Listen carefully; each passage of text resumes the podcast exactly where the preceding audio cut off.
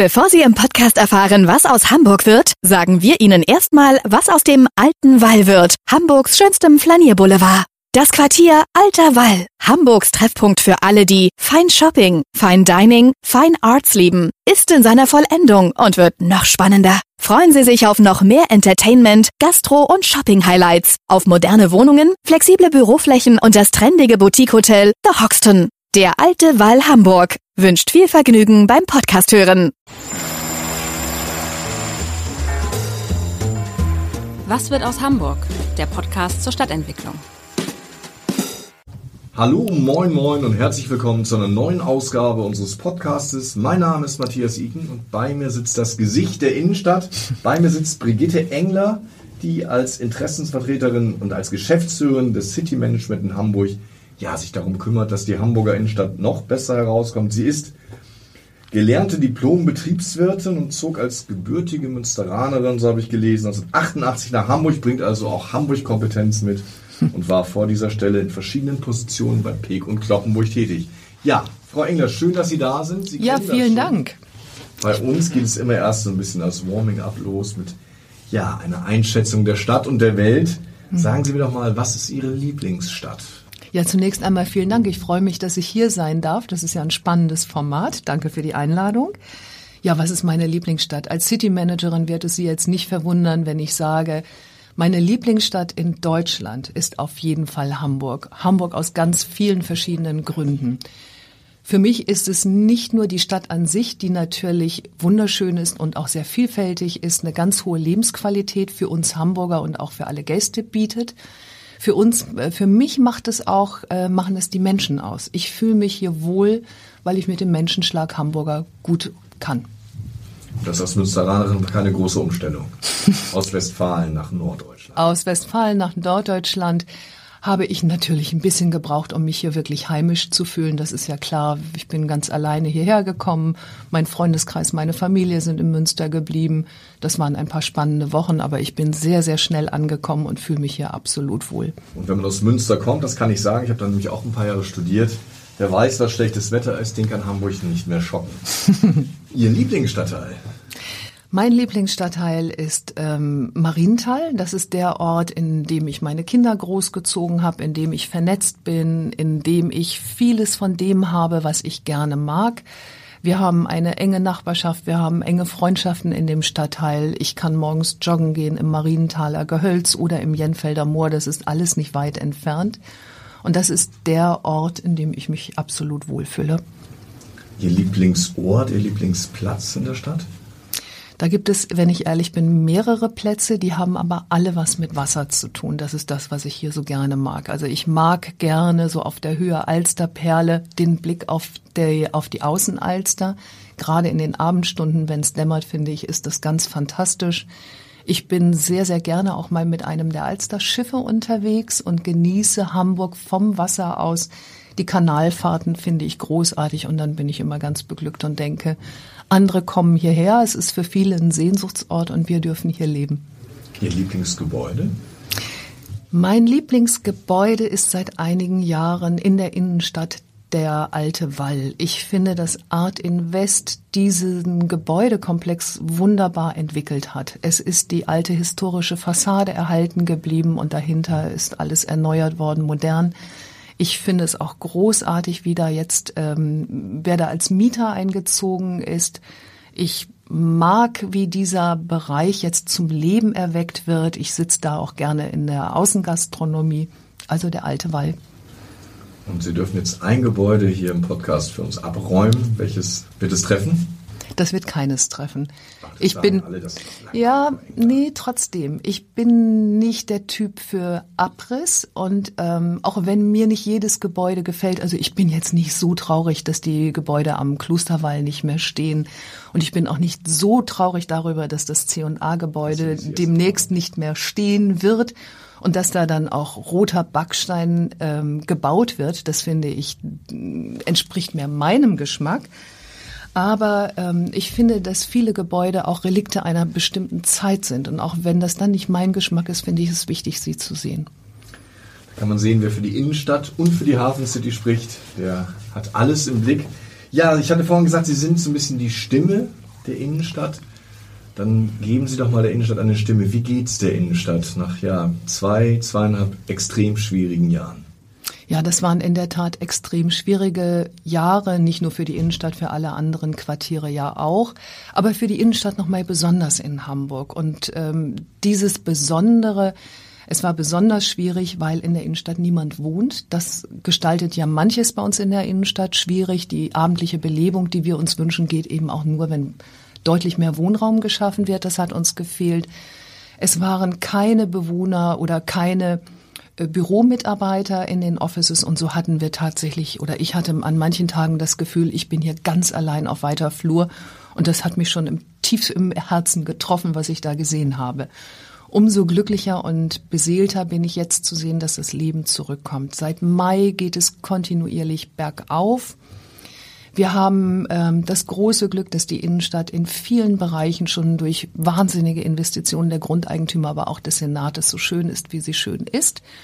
Und ähm, das äh, sehen auch unsere Gäste und kommen gerne. Wir haben Sie sagen gerade, es geht bergauf. Vielleicht kann man das ein bisschen konkreter machen. Wie sieht es denn ja. aus mit der Frequenz jetzt im, im Sommer, im Juni, Juli? Ist die so hoch wie 2019? Fehlt da noch was? Sie ist fast so hoch wie 2019. Es gibt jetzt tatsächlich Tage, da kommen wir an die Frequenz aus 2019, die sind aber noch wirkliche Spitzen und selten. Aber es geht sehr in die Richtung. 80, 90 Prozent der Frequenz aus dem Jahr 2019 haben wir regelmäßig. Das ist gut. Und damit erwirtschaften wir höhere Umsätze, als wir das erwarten würden. Also wir kommen jetzt an manchen Tagen auch an die Umsatzleistung aus 2019. Und das ist für uns natürlich eine Maßgröße. Es kehren die Touristen zurück und ähm, es kommen traditionell zu dieser Zeit viele Menschen, die Urlaub machen in der Nord- und Ostseeregion. Jeder, der dort Urlaub macht und gerade jetzt mit dem 9-Euro-Ticket, kann ja mit dieser Flatrate in der Tasche kostenfrei nach Hamburg fahren. Spüren und das, Sie das? Also das 9-Euro-Ticket nützt der Hamburger Innenstadt? Ja, das spüren wir. Wir spüren, dass die Menschen noch mal beweglicher sind und noch mal schneller fahren mit der Regionalbahn hierher. Hamburg ist ja gut erreichbar von der Nord- und Ostsee aus. Und das spüren wir. Wir spüren, es ist ein junges Publikum da und wir spüren eine gute Frequenz. Wir sehen viele Familien, bei denen wir sicher sind, die machen Urlaub an der Nord- und Ostsee und kommen für einen Tag hierher. Und die lassen auch Geld in der Stadt? Natürlich lassen die Geld in der Stadt. Das ist ja so ein Umsatzanteil von 25 Prozent, habe ich mal gelesen, die Touristen in Hamburg lassen. Gilt das fürs ganze Jahr oder ist das eher für den Sommer und den Winter? Nein, das gilt über das ganze Jahr. Also ist der Sommereffekt sogar noch größer. Als ja. Naja, wir haben auch viele Touristen im Winter.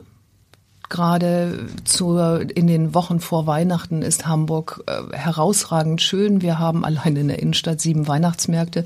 Mögen wir ja heute bei diesem Wetter gar nicht drüber äh, reden. Das kann man sich gar nicht vorstellen. Aber wir sind jetzt natürlich mit den Planungen für gerade diese Zeit jetzt auch schon befasst. Und das ist nicht nur Zweckoptimismus, weil wenn ich mir den GfK-Konsumentenindex angucke, mhm. habe ich gesehen, der war jetzt auf einem historischen Tief. Ja. Das spüren Sie nicht? Wir spüren es jetzt im Moment noch nicht, aber wir gehen davon aus, dass wir es im Herbst spüren werden, wenn ähm, die hohen Energiekosten werden zu einer Eintrübung des, äh, des Konsums führen und das werden wir im Handel spüren. Im Moment jetzt akut noch nicht, aber das wird sicherlich auf uns zukommen. Und natürlich auch ähm, der vorsichtige Blick, wie entwickelt sich die Corona-Situation weiter. Im Moment haben wir ja das Gefühl, in zwei Wochen sind wir durchseucht, weil jeder es gehabt hat.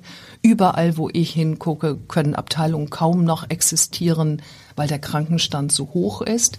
Aber es bleibt natürlich abzuwarten, wie entwickelt sich das weiter. Nun sieht man ja auch, dass diese zweieinhalb Jahre, über die wir eben sprachen, Spuren hinterlassen hat, auch in der Innenstadt. Mhm. Ich sehe da schon leere Schaufenster. Ja, Wann ähm, glauben Sie, sind diese ja, Zahnlücken wieder also geschlossen? Ist das überhaupt zu erwarten vor dem Hintergrund dessen, was jetzt vielleicht auch auf uns zukommt? Oder müssen wir erstmal damit leben, dass wir einfach Leerstand jetzt haben in der Innenstadt?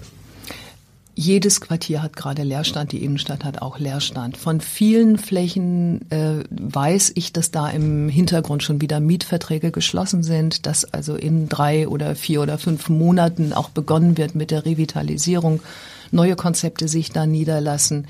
Hilfreich war jetzt natürlich das Projekt des Senats äh, kreativ äh, mit den Kreativflächen. Das heißt, zum Beispiel bei Karstadt Sport. Ne? Zum Beispiel bei Karstadt Sport jetzt, äh, dass die Kreativgesellschaft das gesamte Gebäude von dem Eigentümer im Moment übernommen hat, 1,50 Euro pro Quadratmeter selber zahlt und die gesamten Nebenkosten aus einem Fonds gezahlt werden, den der Senat zur Verfügung stellt. Das hilft uns natürlich. Und es gibt viele solcher Flächen, die gerade aus diesem Programm finanziert werden. Wenn die alle abgeklebt wären, wäre es gerade kein schönes Bild. Deshalb ist das, ähm, ist es ein Projekt, was uns in der Tat hilft. Keiner möchte an zu vielen leeren Geschäften langlaufen. Aber es gibt natürlich viel geplanten Leerstand. Das Hanseviertel wird komplett neu entwickelt und das wird seinen Aufschwung nehmen, wenn die Gastronomie eröffnet ist. Ich gehe davon aus, zum Jahreswechsel wird das so sein und dann werden auch die Flächen wieder nachgefragt werden. Dann wird es auch wieder spannende Konzepte im Umfeld dieser, Fre dieser Frequenzbringer geben. Haben denn die Vermieter schon verstanden, was die Stunde geschlagen hat? Also sind die bereit für Neuvermietungen auch von vielleicht zu hohen Erwartungen Abstand mhm. zu nehmen? Ich habe jetzt mit einigen Grundeigentümern gesprochen und die haben schon sehr deutlich gemacht, die Zeit der Maximalmieten, der ist, die ist einfach vorbei. Es wird kürzere Laufzeiten von Mietverträgen geben. Es gibt, muss viel mehr Zugeständnisse geben, wenn jemand sich für eine Fläche interessiert. Da gibt es einen großen Wandel und ähm, der Vorteil liegt klar auf der Mieterseite. Es gibt jetzt auch eine Innenstadtbeauftragte. Was würden Sie sich wünschen, was Sie als erstes angeht? Wir haben ein, ähm, wie ich finde, sehr befruchtendes Gespräch gehabt mit Frau Pahlweber. Wir waren, also wir heißt Vertreter des sogenannten Bündnis für die Innenstadt. Da sind vertreten ähm, Abgeordnete der Handelskammer, des City Management, des Trägerverbund Projekt Innenstadt, des DEHOGA und jetzt vergesse ich sicherlich noch des Verbandes der Mittel- und Großbetriebe. Und äh, wir haben tatsächlich gemeinsam Revue passiert und haben gedacht, was sind die wichtigsten Themen? Und alle waren sich darüber einig, die Innenstadt muss fußgängerfreundlich gestaltet werden. Das ist der richtige Weg. Aber sie muss auch für Autofahrer erreichbar sein. Und das ist ein Weg, oder dieses Thema liegt uns doch allen sehr auf der Seele, Baustellen noch besser zu koordinieren als in der Vergangenheit. Nun gibt es ja nicht nur Baustellen, wenn Sie die Erreichbarkeit der Stadt ansprechen, sondern auch mhm. bewusst die Herausnahme verschiedener Straßen aus dem ja. Autoverkehr, mhm. den Jungfernstieg. Wir haben jetzt auch in Teilen der Altstadt ähm, Verkehrsberührung. Sehen Sie das mit Wohlwollen oder mit Skepsis? Ähm, das äh, so, so.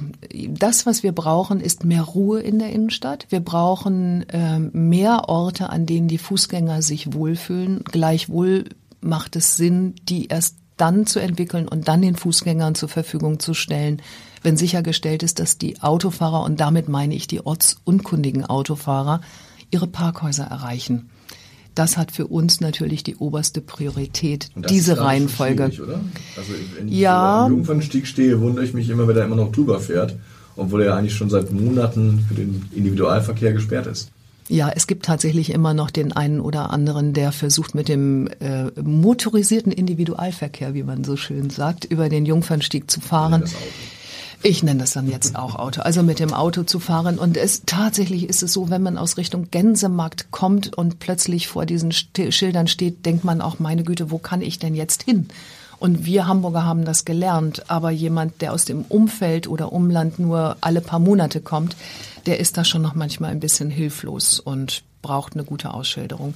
Und es wird ja weitergehen. Im nächsten Jahr werden große Bauarbeiten beginnen am Jungfernstieg. Es soll eine vierte, also die Seite zum Wasser hin soll noch einmal verbreitert werden mit einer vierten Baumreihe. Der neue Jungfernstieg wird nochmal umgebaut werden. Das heißt, da ist nochmal unser aller Geduld gefragt, aber auch unsere Visionskraft, damit wir uns dann auf das freuen, was kommt. Ich habe ja vorhin gesagt, Sie sind 1988 nach Hamburg gekommen. Damals war der Jungfernstieg noch eine richtige Hauptverkehrsstraße. Ja. Mit vier Spuren Minimum. Mhm. Ja. Wo man gar nicht rübergehen konnte, weil in der Mitte war noch so ein kleiner Zaun. Also da hat sich ja schon eine Menge getan. Hat mhm. die Stadt davon gewonnen oder sagen auch einige Händler, wäre das mal wieder so wie früher? Die Stadt hat gewonnen, eindeutig. Also die Aufenthaltsqualität in dem Bereich Jungfernstieg ist absolut gestiegen. Und ähm, sie ist auch nochmal gestiegen durch den Umbau des Ballendamms, durch den breiten Boulevard, der da entstanden ist, durch den Radweg, den manche aber auch für ein bisschen überdimensioniert empfinden. Der ist ja so breit, dass man sehr bequem sogar zu zweit nebeneinander fahren kann. In meiner Wahrnehmung hat die Stadt gewonnen. Ist ja der Jungfernstieg auch ein bisschen zum Partyviertel geworden, zumindest nach Schließung der Geschäfte. Wie sehen Sie ja. das? Ach, das sind Wellen, die uns begleiten seit Jahren. Ich bin ähm, gemeinsam mit dem Verein Lebendiger Jungfernstieg und Filmfest auch Veranstalterin des Binnenalster Filmfestes und da bin ich dann vier Nächte in Folge vor Ort und sehe, äh, welches Publikum sich dort abends und nachts aufhält. Normalerweise sehe ich nicht, wer um 21 Uhr am Jungfernstieg ist. Und das war über, das ist in Wellen tatsächlich auch schwierig und brisant und da braucht es aber viel Fingerspitzengefühl, damit umzugehen, die jungen Menschen zu integrieren, sie einzubeziehen. Und ich wünsche mir mehr solche Veranstaltungen wie das Binnenalster Filmfest oder Musikfeste, in denen wir ein Angebot machen, viele Hamburger in die Innenstadt kommen und es sich dann auch organisch mischt. Das ist das, was ich mir wünsche. Früher war das Alstervergnügen immer eines der großen Feste, was die Menschen mhm. auch in die Innenstadt gelockt hat. Jetzt gibt es das nicht mehr. Vermissen Sie das? Nein, das Alstervergnügen an sich vermisse ich nicht.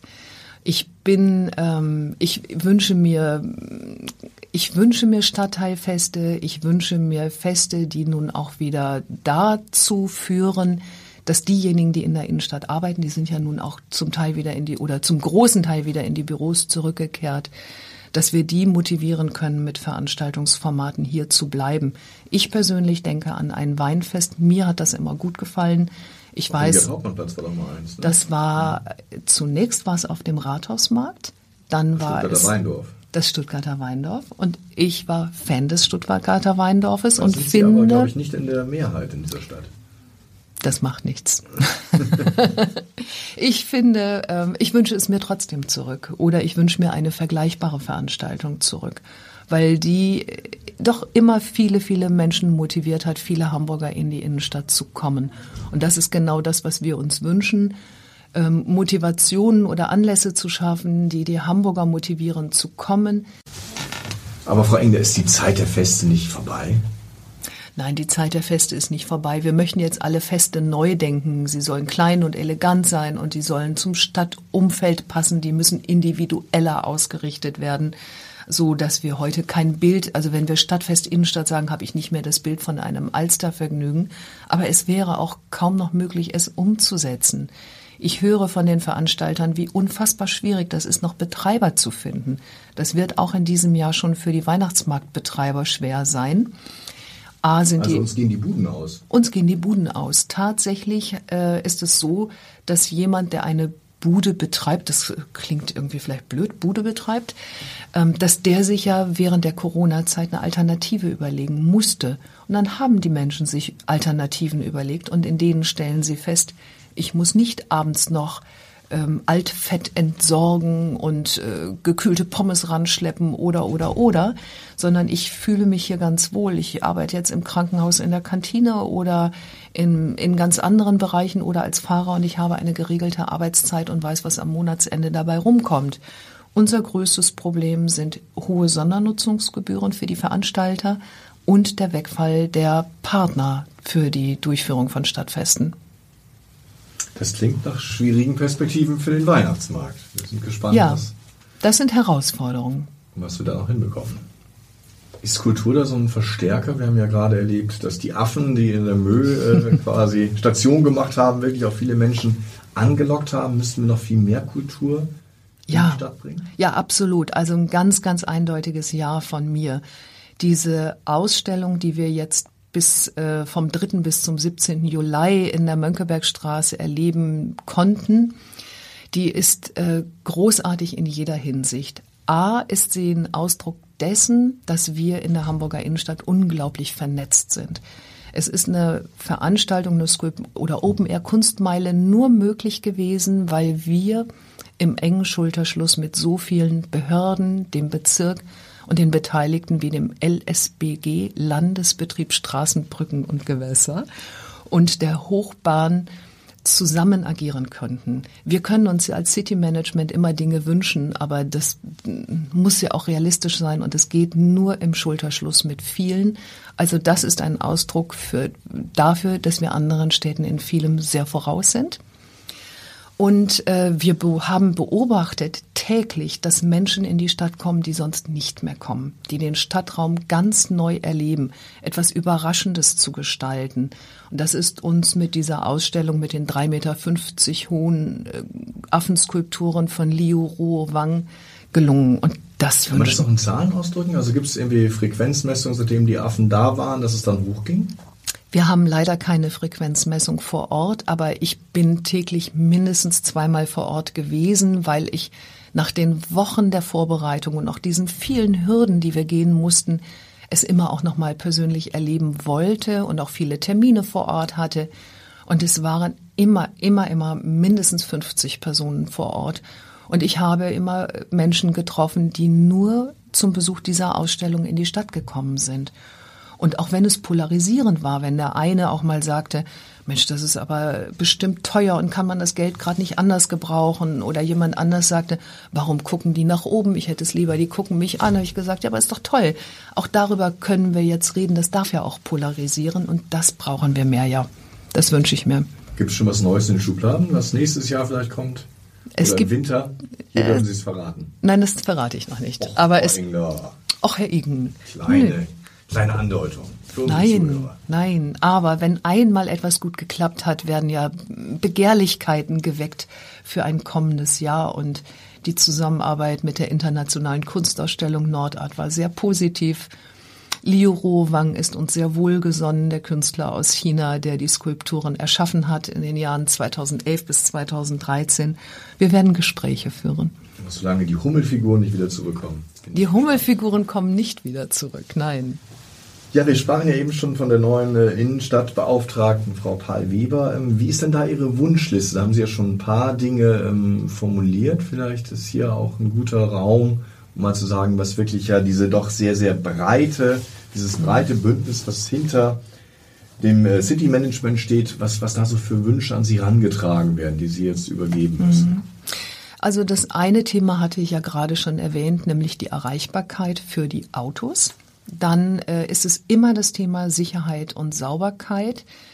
Ähm, es steht für jeden, für jedes Quartier Hamburgs der genau gleiche Betrag pro Quadratmeter Reinigung zur Verfügung. Und da wünschen wir uns und sehen auch eine Notwendigkeit, dass das für die Innenstadt angehoben wird, weil hier so sehr, sehr viele Menschen täglich ankommen und sich hier aufhalten.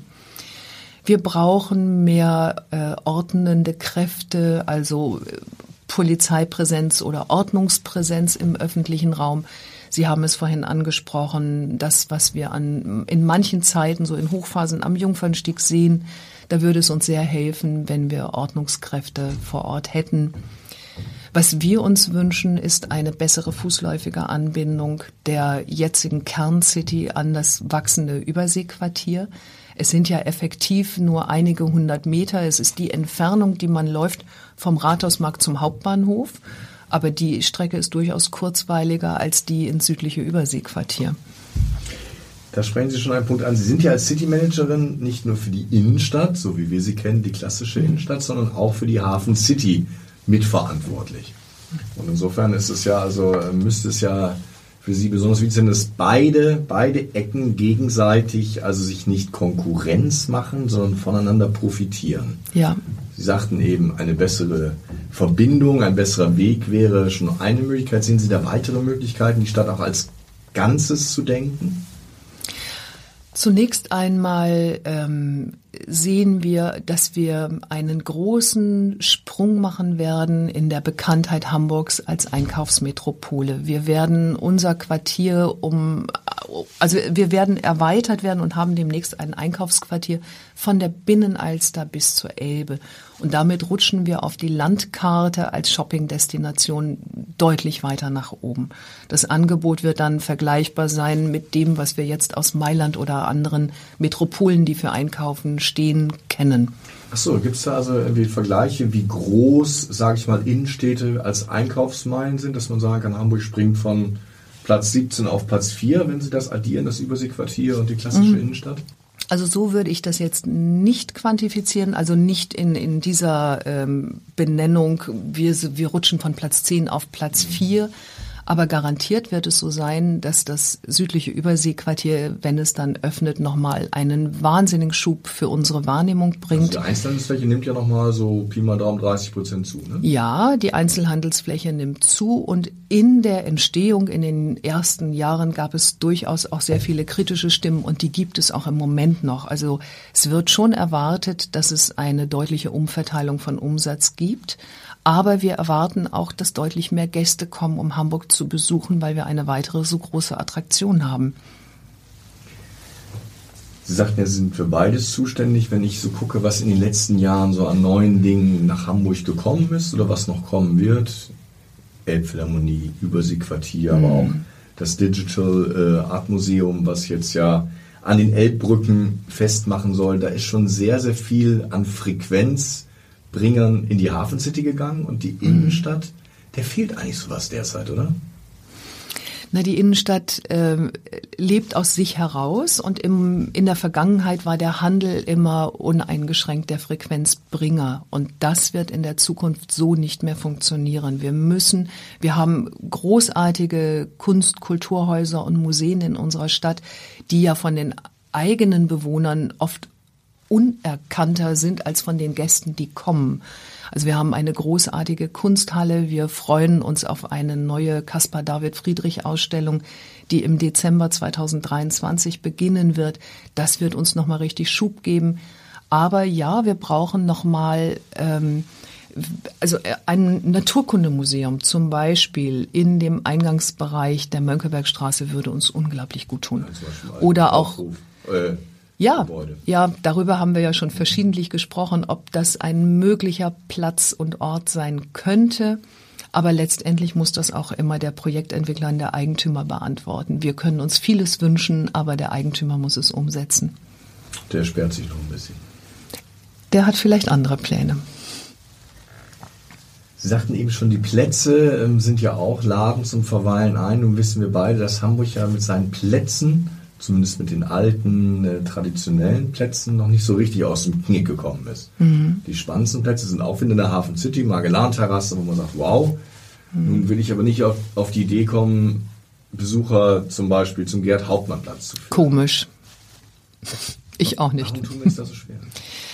Ja, und ähm, es ist ja umso trauriger, wenn wir sehen, dass der Gerhard-Hauptmann-Platz gerade ähm, revitalisiert wurde. Der ist ja überarbeitet worden mit hohen Investitionen. Habe ich gerade heute Morgen da gestanden und habe gedacht, so, und wie würde ich jetzt jemandem, der den Platz vorher schon lange kennt, sagen, was ist hier eigentlich Neues entstanden? Weil auf den ersten Blick ist es nichts Neues. Es sind nach wie vor diese einzelnen kleinen Bänke, auf denen eine Person sitzen kann und nicht zwei, was ja schon mal super ist für die Kommunikation. Was natürlich für uns Frauen toller ist, breitere Wege an den Rändern, in denen wir laufen können, ohne dass wir mit hohen Absätzen hängen bleiben. Aber da haben wir uns schon da haben wir uns einen anderen Aufschlag gewünscht. Das muss ich ganz deutlich sagen. Haben Sie recht, da tun wir uns schwer. In der vergangenen äh, oder vor einigen Tagen ist am Gertrudenkirchhof eine schöne Garteninszenierung eröffnet worden. Das ist der richtige Weg, so kleine Oasen zu schaffen, grüne Oasen zu schaffen, in denen man verweilen kann in der Innenstadt. Das gefällt uns allen sehr gut. Was wir dringend brauchen, ist ähm, ein Spielplatz. Wir brauchen Möglichkeiten für Kinder, wo sie sich austoben können. Gibt's eine Hafen City aber nicht. Ne? Ich weiß und ich höre von denen, die Kinder im entsprechenden Alter haben, dass man am Wochenende oder immer dann, wenn es geht, sogar weite Wege fährt, um dorthin zu fahren. Er soll toll sein. Also ich habe den jetzt nicht mehr erlebt. Meine Kinder sind aus dem Alter raus. Das war wirklich auch ein Ausflug wert. Also man würde nicht ja. mit einem Vierjährigen in die Innenstadt fahren, der fällt höchstens in die Binnenalster, aber in der Hafen City war dieser tolle Abenteuerspielplatz. Ja, mit, mit dem Vierjährigen kommen sie ja dann irgendwann wieder auf unsere Märchenschiffe und dann freut er sich auch auf Kekse backen. Also wir haben schon auch Angebot für Kinder. Aber ich wünsche mir auch, dass wir Outdoor Open Air Aktivitäten oder Attraktionen für Kinder haben. Das wünsche ich mir sehr. Stichwort Binnenalster, weil Sie gerade von den Schiffen sprachen. Mich erinnert ja die Binnenalster manchmal so ein bisschen an die gute Stube. Mhm. Früher in den Häusern, das wurde dann zu den hohen Festtagen mal aufgemacht. Ansonsten aber war das mehr oder weniger ein totes Zimmer, weil man sich anderswo aufhielt. Und manchmal denke ich auch, Hamburg hat eigentlich einen Riesenfund mit diesem wunderbaren maritimen Platz oder mit diesem, diesem ja, See. Aber wir machen zu wenig draus, oder? Ja, ich bin ganz bei Ihnen. Und ähm, die Erfahrung jetzt mit dem Aufstellen der Affenskulpturen zeigt ja, die Menschen sind bereit, Wege auf sich zu nehmen, in die Stadt zu kommen, wenn wir etwas wirklich Tolles bieten. Und ich wünsche mir sehr, dass wir diesen Platz, gerade wenn die Fläche nochmal vergrößert wird, auch nutzen für tolle Veranstaltungen. Wir können Musikveranstaltungen organisieren. Es spricht nichts dagegen, dass abends mal ein DJ auflegt und wir einen Rave haben. Es, es gibt ganz viele Ideen. Wir können uns vorstellen, das Binnenalster Filmfest, das heißt vier Abende Open Air ohne Eintritt, Filme zu zeigen und man sitzt ja dann auf den Stufen des Jungfernstiegs wie in einem Amphitheater, so etwas auch länger durchzuführen. Aber im Moment müssen wir das alles aus eigener finanzieller Kraft stemmen und das ist natürlich schwierig. Hat man zu lange geglaubt, die Innenstadt läuft von selbst, da müssen wir uns nicht drum kümmern? Das hat man das haben wir alle lange gedacht und es gab uns ja auch der Erfolg recht, aber die vergangenen Jahre und der Paradigmenwechsel im Handel haben gezeigt, einfach ein Einkaufsangebot reicht nicht. Nun sind wir ja vielen anderen Städten voraus, weil man, weil bei uns das Angebot schöner verpackt ist in einen schöneren Raum durch die fast 100 Millionen Euro, die die Grundeigentümer investiert haben seit 2006, seit dem ersten Bit im neuen Wall. Business Improvement District, also BID ist Business Improvement District. Das sind Quartiere, in denen die Grundeigentümer sich zusammenschließen und gemeinsam, aber in Abstimmung mit der Stadt und der Handelskammer Maßnahmen entwickeln, die sie privatwirtschaftlich zahlen und dann äh, umsetzen und wieder an die Stadt geben. Das heißt, da ist dann nicht die graue Senatsplatte auf dem Boden, sondern man flaniert auf tiefer gelegten Bordsteinen, auf Marmor und hat eine andere Pflege des öffentlichen Raums, hat oft einheitlichen Blumenschmuck vor den Türen und das macht viel aus. Wenn wir jetzt ein bisschen in die Glaskugel schauen, gut, keiner konnte vorher ahnen, was jetzt in den letzten zweieinhalb Jahren passiert ist, aber wenn wir jetzt mal so Innenstadt 2030 denken, mhm. wie glauben Sie, wird die Innenstadt, wird auch die Hafen City aussehen, was wird sich verändern und was wird vielleicht auch gelungen sein? Mhm. Ich bin davon überzeugt, dass die Hamburger Innenstadt gut dastehen wird. Und mit Hamburger Innenstadt meine ich Kerncity und Hafencity gemeinsam. Im Jahr 2030 werden diese beiden Quartiere zusammengewachsen sein und die Verbindungsachse wird attraktiv gestaltet sein. Wenn man unserem Idealbild folgt, das wir auch mit Frau Paul Weber besprochen haben, wird es eine Ringlinie geben, die sowohl den inneren Wallring bedient mit kleineren Fahrzeugen, aber auch eine Ringlinie, die dann mit gleichen Fahrzeugen angebunden ist an die Hafen City. Als öffentlicher dass man, Verkehrsträger? Oder? Das ist unser Wunsch, ein Hop-on, Hop-off ähm, Verkehrsmittel barrierefrei zu nutzen als öffentliches Verkehrsmittel. Das ist die Vision, die wir haben. Wir dürfen uns ja Dinge wünschen. Am besten kostenfrei, wo ich dann an verschiedenen Stellen ein- und aussteigen kann. Am besten kostenfrei so mit verschiedenen. Golfcar, oder? Ja, warum nicht mal über Mojas nachdenken? Mhm. Das ist das eine. Dann äh, bin ich wie Stefan Gent der Meinung, dass ähm, große Städte, dass Metropolen wie Hamburg weiterhin gut funktionieren werden. Die werden umso besser funktionieren, weil viel Angebot im Umland wegbricht. Kleinere Städte, Mittelstädte haben heute kein nennenswertes Angebot mehr. Also die haben noch hat es schwerer als Hamburg. Eindeutig. Eindeutig haben viele kleinere Städte wenn wir jetzt, wenn ich mal so den Blick in Richtung Kiel schweifen lasse, fallen mir so einige Städte auf dem Weg ein. Die haben heute nicht mehr ihre drei, vier Kaufhäuser, die sie früher hatten. Die sind mm, alle während der Corona-Zeit oder viele während der Corona-Zeit ähm, sind die doch der Zeit zum Opfer gefallen. Und ähm, Menschen möchten dorthin, wo ein großes Angebot ist. Und wir werden absehbar ein noch größeres Angebot haben und dann wird man uns noch mal häufiger aufsuchen, um auch in regelmäßigen Abständen seinen Bedarf zu decken oder auch einfach mit Lust sich inspirieren zu lassen. Also Hamburg als Krisengewinner sozusagen. Ach, das ist ja ein Wort, das mag ich so gar nicht aussprechen. Gut, dann äh, nennen wir Hamburg nicht Krisengewinner, aber zumindest als Metropole, die doch etwas entspannter in die Zukunft schauen kann. Ja, davon bin ich überzeugt. Hm. Ja, wunderbar. Wenn ich auf die Uhr gucke, sehe ich, dass wir schon wieder weit ähm, über unsere kleine halbe Stunde hinaus gegangen sind, weil es so interessant war. Frau Engler, vielen Dank. Ich bin gespannt, was von Ihren Visionen 2030 Wirklichkeit wird. Und schalten Sie gerne wieder ein, wenn es heißt, was wird aus Hamburg? Weitere Podcasts vom Hamburger Abendblatt finden Sie auf abendblatt.de slash podcast.